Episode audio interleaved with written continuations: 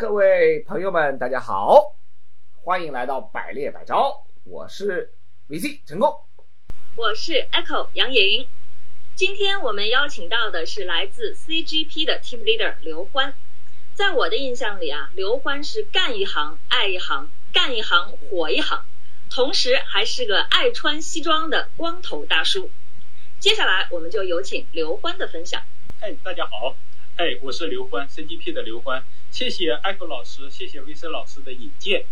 嗯，我是二零一一年六月份呢开始进入猎头行业的，从一个 research 做起。前七年呢是在一个地产行业，后两年呢转型到了这个生命科学行业。就是关于以下话题，有很多的一些心得，比如说是做行业的 mapping 啦，CC 啦。从零转型到一个新的行业，会有一些感触吧。希望有时间跟大家一块儿分享。那我今天分享的一个主题是 Mapping 行业公司之搭桥引线做访询。嗯，作为大多数猎头呢，都会碰到一个痛点，就是交付，或者是如何找到适合的候选人，经常会碰到以下的问题。比如说，第一。系统里面的候选人都打完了，但是呢都不考虑这个机会。第二，猎聘和领英上的一些人呢也都联系完了，但是呢也找不到合适的候选人。第三，周边的一些朋友啦、候选人啦也给我们介绍了一些人，但是呢也没有合适的人才。第四，可能就是针对客户的要求比较高，也没有合适的一些候选人。那最后呢这个案子这个 case 就不了了之了，以至于。这个客户最后呢也合作不了了，其他的一些职位也做不了了。那做猎头最关键的呢，就是找到候选人，找到合适的候选人，才是所有推动的前提。如果连起码的人选都没有找到，可能真的就交付不了了。所以，关于如何找候选人，如何做行业和公司的 mapping，如何找到深水区的人选，今天呢，想给大家分享一招。叫做穿线搭桥做寻访。好，我们我们一直忘了和人选之间呢要搭一座桥，到对方的心里去瞧一瞧，体会彼此什么才最需要，别再寂寞的拥拥抱。这个灵感呢也来自这个莫文蔚的电台情歌。前两天呢接到一个客户的一个职位，他们要找一个临床运营的副总裁。做完职位的访谈以后呢，才知道这个职位呢已经找了半年了。期间呢，放给五到六家猎头公司去做，客户也面试过一些人，都不合适。这个职位还是非常的着急。客户呢也是一家上市公司，如果职位一天没有找到合适的人，客户的项目就推动不下去。当然了，客户的要求也非常的高，宁缺毋滥。那接接到这样的职位以后呢，再按照一般的方法去操作，可能就不太行了。比如说是再去打系统里面的候选人，或者是再去领英或猎聘上再去找人，估计表面上的一些人选吧都被联系过或者被推荐过了。要想关掉这样的职位呢，只能去深度的去做一些行业和公司的 mapping。那于是呢，我就去找到 HR 去了解一些。公司喜欢的这种对标的挖角公司，包括他们的竞品公司，包括同一赛道的公司，以及排名比较靠前的公司，然后呢就想去一家一家做 mapping。用了两周的时间呢，我就把目标公司同等岗位的现任、前任和前前任都找到了。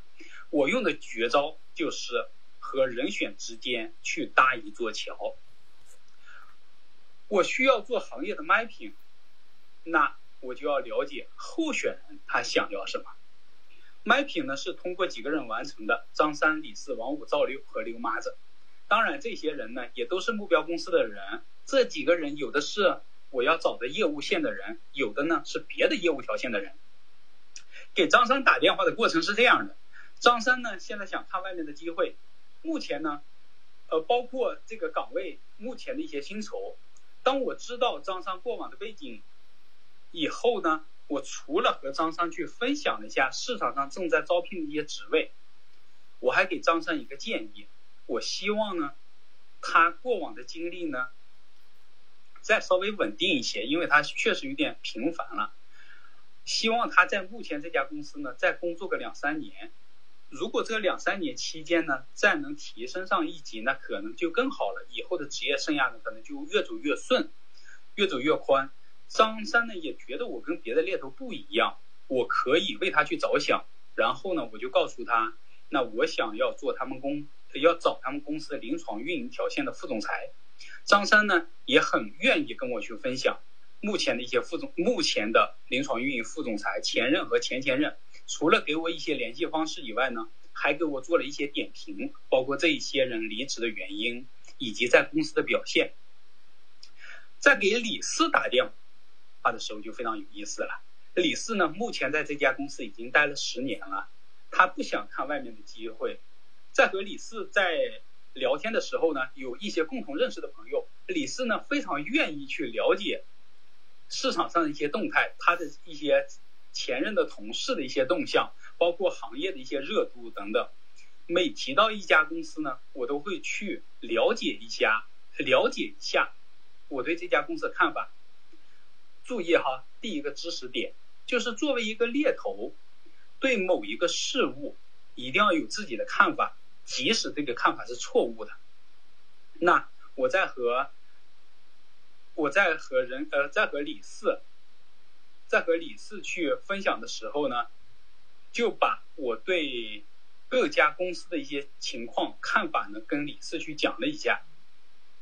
当然了，我讲的这些东西呢，也都是之前的候选人跟我分享到的一些八卦，这是第二个知识点。然后李四呢就觉得我对行业还是有一些看法，还是挺专业的，也就放松了一些警惕。最后呢，我也给了李四一个建议，因为他一直很稳定在一家公司，那我建议他去外面看看机会，毕竟别别的公司去看看去学习一下，对于自己的职业生涯也是有帮助的。而且从薪资这方面来看呢，内部的涨薪的速度肯定没有办法和跳槽来的快，跳槽的涨薪幅度还是比较大的嘛。我和李四说了。我也和李四，最后我也和李四说了，我也想了解他们临床运营条线的人。李四呢也跟我分享了一下公司的情况以及这个行业的人选，有的人选呢也是属于目标公司的人选。这是李四。嗯，王虎在接到电话的时候呢，就一开始呢有点不信任猎头的感觉，说是猎头呢不可能给他找到好的机会。这个时候呢，我就要在最短的时间内解决两个问题。第一呢。让王五觉得我对行业很了解。第二呢，我是一个长线的猎头，打电话并不是为了推荐职位。我接我接下来呢，把我对行业的认识和各家公司的情况，包括未来行业的走势呢，一下跟王五去进行了一个分享。哎，这个时候就注意到第三个知识点了。我分享的这些东西呢，都是之前很多很优秀的候候选人给我分享的。最后我也说了。我做猎头的逻辑呢，就是想做长线的朋友，在朋友的基础上再做猎头。能感觉到人选也开始渐渐认可我说的东西。原来呢，这个王五是想创业的，目前呢觉得目前工作没有意思，以后呢可以看到未来五年后的自己。但是阻碍自己的是呢，公司给了一些股票期权，但是呢前提是绑定自己五年之内不能离开公司。家人呢也不太愿意让出去冒险，当然了，是最近身边也有一些朋友想拉着他一起创业，所以说这个王五呢最近这个状态比较迷茫。我在和王五的沟通过程当中呢，我其实能感觉到王五其实还是想出去做点事儿的。那我就给了这个人选两个建议，第一个建议呢就是趁年轻的时候呢出去做点喜欢做的事儿，即使咱做不好了。咱还可以回来做职业经理人。如果过几年年龄大了，体力也跟不上了，再加上这个家里负担也重了，上有老下有小，到时候可真就没精力了。第二呢，就是创业一开始的时候呀比较难，方方面面的事都需要自己去处理，而且前期投入很大。与其这样呢，还不如去加盟一家同一领域的公司，你可以用对方的品牌。而且前期对方还给一些投资。过程当中呢，对方呢关于呃公司的人事了、行政了、后勤了，还可以利用对方的一些资源。这样的话呢，你就可以全身心的做自己擅长的事儿。那有利润了以后呢，再跟对方去谈一下怎么样分红就可以了。哎，当我说到这儿的时候呢，就感觉明显的感觉到王五呢认可程度非常的高，突然彼此都有一种这种知音难觅、相见恨晚的感觉。当然，最后我也把我的需求说了一下，想要找这个临床运营的人。王五现在就是。目标公司临床运营的副总裁哈，他在这个圈子里面呢，也认识了很多人，也跟我分享了很多圈子内的一些人。有的人呢，他直接就把微信号呃微信号推送给我；也有的人呢，让我给打电话的时候，直接就说是他的朋友就可以了。那赵六啦、刘麻子啦，电话也都是这样的。他们有的呢，对行业投融资很感兴趣。有的呢，对竞品公司的产品很感兴趣；有的想对行业的人脉呢多去认识一些，我都尽我的所能跟对方去做分享。当然了，他们也跟我分享一下我需要的信息。这一就这样呢，这个行业的麦品呢，我用两周时间做好了，也顺利的顺利的推荐了三个候选人，面试了两个，offer 了一个。最后复盘一下我的绝招。我们要和人选之间呢搭一座桥，先去对方的心里去瞧一瞧，看一下对方想要什么。我们有一些看到对方呃，就想要看清楚对方想要什么。当然呢，我也有一些建议给到大家。第一，猎头，猎头呢是行业信息的收集者和传播者，在与人选交流中呢，所有的信息我们都去收集收集，对学习。去消化，加上我们自己的语言呢，正向的传播。第二的话呢，和人选沟通其实也分为长线和短线。当然，短线是为了推荐、为了面试走流程；长线呢，就去就是为了去和他们去学习，分享彼此身后的资源，可能合适的时间就能推荐推荐了。第三呢，还是多留心的去学习，多去看，多去听，做一个正能量的人。第四的话呢，就是要想沉下心来做一家公司的 mapping，就第四呢，就是说一定要沉下心来去做 mapping，一家家的去做。上述的案例当当中呢，虽然看着很容易就做完了这个行业的 mapping，但是呢，我用了两周的时间才找到几个愿意跟我分享信息的人。大部分的人呢是不愿意看机会，不聊天，或者是一听到猎头就挂。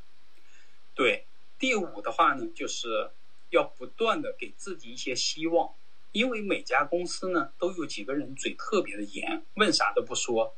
当然，也有一些人呢嘴特别松，问啥说啥。以上呢就是今天我想跟大家分享的话题：寻访候选人，穿针引线的去搭桥。好，谢谢刘欢。哎，我前面听的这个过程中，我就注意啊，其实这个。真的感觉刘欢非常善于在这个里面绣花啊，就穿针引线。那一一方面在找线索啊，在找线人，然后在这里面既求助也给帮助。哎，我前面其实蛮认同你说到最后一句话啊，就是其实真的要沉下心一家一家的去做这个 mapping。我相信这也是我们一直以来跟小伙伴去强调的一个重点，就是要通过 mapping 去积累自己。但是往往我们在现实中也会看到，说小伙伴似乎真的总是对这个做 mapping 啊，耐心也好或者技巧也好，似乎发现这就很很容易成为一个大家共同难题。呃，我不知道刘欢，你对大家会有什么样的一些建议啊？就尤其像听我们这个节目蛮多的一些还比较年轻的猎头伙伴们，那在做 mapping 这个部分来讲的话，你会有什么样的一些建议和忠告给到大家？那更好的沉下心来，哎，真的把这个市场 mapping 到位。嗯，几个方面吧。第一个方面呢，就是其实在做 mapping 的过程呢，也是我们了解市场的过程，了解各家公司的。信息的一个过程，这个过程呢，也是我们学习的一个过程。这是第一。第二的话呢，就是你要做好 mapping 了，你要做了 mapping 了以后呢，你就会对你的交付有个很大的帮助的。而且不仅是这次的交付，那以后做同等类型的岗位的话呢，你手里也是有很多的候选人，这是第二。第三的话呢，就是第三的话呢，就是这个在跟这些高端的候选人去去交流、去联系的时候呢，其实你还是可以获得到很多的信息，尤其是关于这个行业一些趋势啦、学习啦，你真的能学习到很多东西。所以说是。沉下心来去做 mapping，当然有我们的目的要去交付。当然，我我个人觉得更多的还是去学习吧，去学习去成长。我觉得这个还是非常重要的。呃，最后一点的话呢，就是有的时候呀，也需要去死磕。就比如说是，呃，真的是去要去死磕的，要自己去逼着自己去做一些东西的，对。好的，谢谢刘欢的分享啊。其实我还有一个问题蛮好奇的，就因为我知道你之前是做地产嘛，最近这两年开始转型到做这个大健康、生命科学，对吧？我们行业中也有一些伙伴，比如说他也正在面临着啊这种新的领域的探索呀，或者说也想去做一些转型，哎，但是呢，会觉得说，哎，我要去做这些新行业的挖掘吧，好像貌似又对知识储备啊、对市场了解要求门槛特别高。那这个这一点上，刘欢可不可以给到大家、给到伙伴一些分享或者建议？呃，确实是，比如说之之前做地产，现在做了这个生命医药这个行业，深深的转，零资源、零客户的去转。那如果说是要给到大家建议的话呢，呃，我觉得第一呢，就是说一定要找一个好的好的平台。甚至是找一个好的师傅去带教你，那你要转了以后，对于你来说是零。那你要有一个不错的师傅，他在这个行业内待的时间比较长，你就可以去共享他的资源，包括去一家公司，你可以去共享那个平台，包括他们后台的一些系统系呃这个。系统库里面的一些人哈，这是第一。第二的话呢，又回到了我们今天的主题，就是去做 mapping。那你要新进入一个行业，你肯定要去了解这个行业，去学习，跟这个行业的人选去建立一个很好的联系。那这个时候做 mapping 其实是一个非常好的一个过程。做一片做做一遍 mapping 下来的话呢，基本上市场上有哪些公司比较不错，呃呃这些。行业内的人在想什么？他们对于的机会是怎么样看的？等等，你就会有一个大概的了解。当然了，它第三的话还是有一个时间的一个积累的，积累的嘛。对，慢慢的话可能就会比较呃好一些了。这是我的一些建议哈。OK，好的，谢谢刘欢啊，刘欢，那个你的你的讲的，就是我特别喜欢那句歌词啊，就是就到到对方心里去瞧一瞧啊，这个。蛮有意境的，嗯，所以我听了你的，我跟你核实一下，就是你的那个桥，我不知道我的理解对不对啊？我想可能也是这个听众的一个也会有的类似的一个问题，就是你指的桥是指我听到的是说你给，你给那些候选人提供价值，比如说找一百个候选人，呃，最后找到了三到五个，就是特别能跟你分享的。那么这三到五个人本质上就把所有的 mapping 的信息基本上给你撸全了，我我的理解对吗？我好像你我感觉你说的好像就是这个意思，还是我的理解？呃，我想表达的意思呢，就是说，我想表达的意思就是说，呃，你找到一个候选人，那你要看候选人想要什么，候选人可能不跳槽，但只是他对某家公司很感兴趣。那你就要跟他去分享一些你对这家公司的一些看法。我想表达就是说，候选人想要什么，我们尽我们自己的努力去跟候选人去分享。那这个时候呢，我自己是想要做卖品，那你能不能帮到我？你有可能能帮到我，有可能帮不到我。那不管你能不能帮到我，那我愿意去跟你去分享。好，那我明确一下，呃，收到，谢谢。那个谢谢你的这个补充，是就是，呃，所以这个理解就是说。我为候选人来提供价值，而且这个价值是他需要的那个价值，我的理解对吧？对对对对对，就是互相提供价值，或提供价值，嗯，然后去询问，但是询问的时候就是不是带着很强的功利心，就是说你帮我也好，你不帮我我也接受，但你总能遇到一些帮你的那些啊这个资深的候选人，对对对，可能两三个就顶上半边天了。对吧？我的理解是，这样。是的，是的。所以我我的好奇是我作为一个听众的角度，我好奇的是，呃，你两周搞定了一个行业或者是一个职能的 mapping，对吧？我的理解是这样，是一个职能线的 mapping。那么，呃，大概有多少人？你能告诉我吗？就是分享一下给，就是大概这个你 mapping 到了最后的那个人数数量级是多少？呃，数量级的话，可能有个四五十的样子吧，因为我找的职位可能比较高一些，而且目标公司也就那么几个，它不不可能很大哈，可能就四十多、四四五十这个样子。OK，所以你原来数据库里面有多少？就原来在 mapping 之前，你你你有的那个存货有多少？你是从零开始吗？其实数据库里面也就是个位数吧，七六七个、七八个。啊 OK，呃，我是说目标公司同等职位的人哈。当然了，系统库里面还是有很多目标公司的人，只是不是这个职位，需要我去挖掘的。所以我作为一个听众的听到的是，你有一类职位线，你有原始有七八份行简历，当然有些边缘的简历，所以你最后通过两周搞到了五十位，对吧？我我这么理解，对，呃，对吗？对对对。好的，那么那我的好奇就是，哎，我通过，那你有做过计算吗？比如说，你你是这样搭了多少座桥，对吧？才搞到了最后的那个三个候选人，或者是五个特别啊这个分享型的候选人，能够帮你把这个桥搭起来，就是把帮你把那个数据，你你有算过这个比例或者当中的一些数据吗？能够分享一下吗？其实我没有细算过啊，那要问我，我没有细算过比例。那你要问我说是你到是到底是搭了多少座桥，去最终找到这个人？其实还是，比如说最终我找到五十个人，其实我还是，呃，首先我是能搭的就一定搭了，其次回到一个数字上的话，我觉得可能也有二三十个。嗯对，因为有的人呢，他可以给你分享信息，但是这个信息的话呢，它用处有多大呢？可能有的时候就是一个线索，但是你要基于他这个线索再去问，其实还是有很多公电话量的。对嗯，OK。对，所以你是不可能有的人他就会对一定帮你去分享到。所以我现在我脑海中作为听众，我就有一个画面了哦，就是如果我有机会去聊上那么二三十个行业里的候选人，那么可能每个人我都尽量去帮助他搭桥，而且我的理解是你这每个人你都会勇敢的去问吗？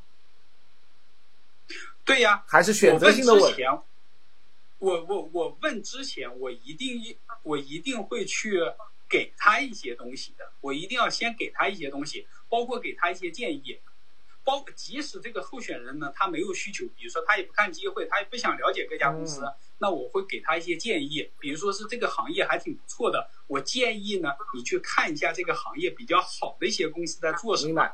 我会给到他一些建议，然后在这个的基础上，我再去问他一些东西。对，？OK，所以我我我知道你会做这个，我因为好多位嘉宾都提到了这个啊，因为大家如果听众听的话，你会发现前后有好多嘉宾听到这个，我觉得这个可能是一个共性的东西，就是一定是，呃，先付出再索取，好吧？呃，这个我觉得好多位嘉宾都提到了。那呃，我我我我想跟你核实确认的事情是，等于说你联系上了二三十位，然后每个人都尽可能去搭桥，搭完桥之后你就去询问。那最后我听到你说是有三个还是四个人就特别的配合你，对吗？是这个比例吗？大概对对对对对 OK。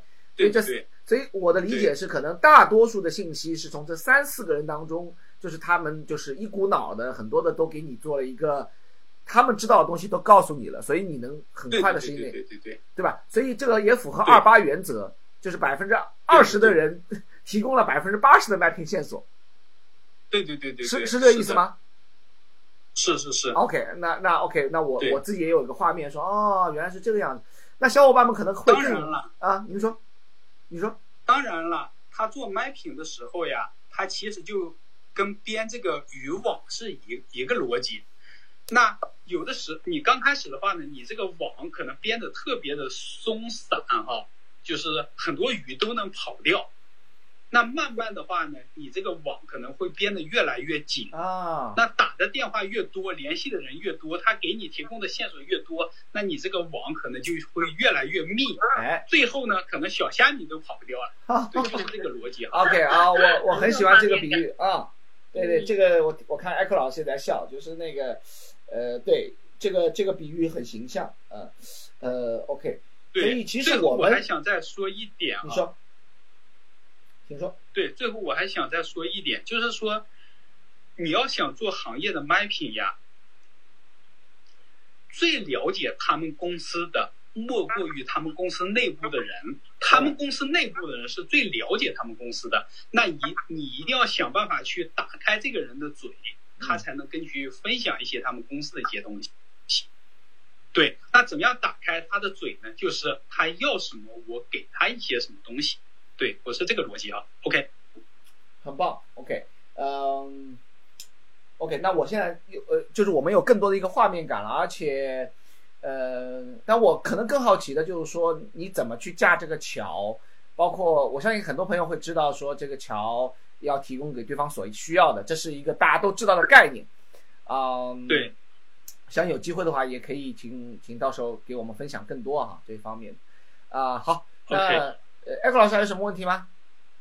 我这边暂时没有啦。好，那我们呃今天就就先到这里，也非常感谢我们呃 CGP 的我们的刘欢，好吧？呃，来来做给我们做的分享。好，再次感谢，好，大家再见，谢谢谢谢谢，谢刘欢哎，谢谢。再见。嗯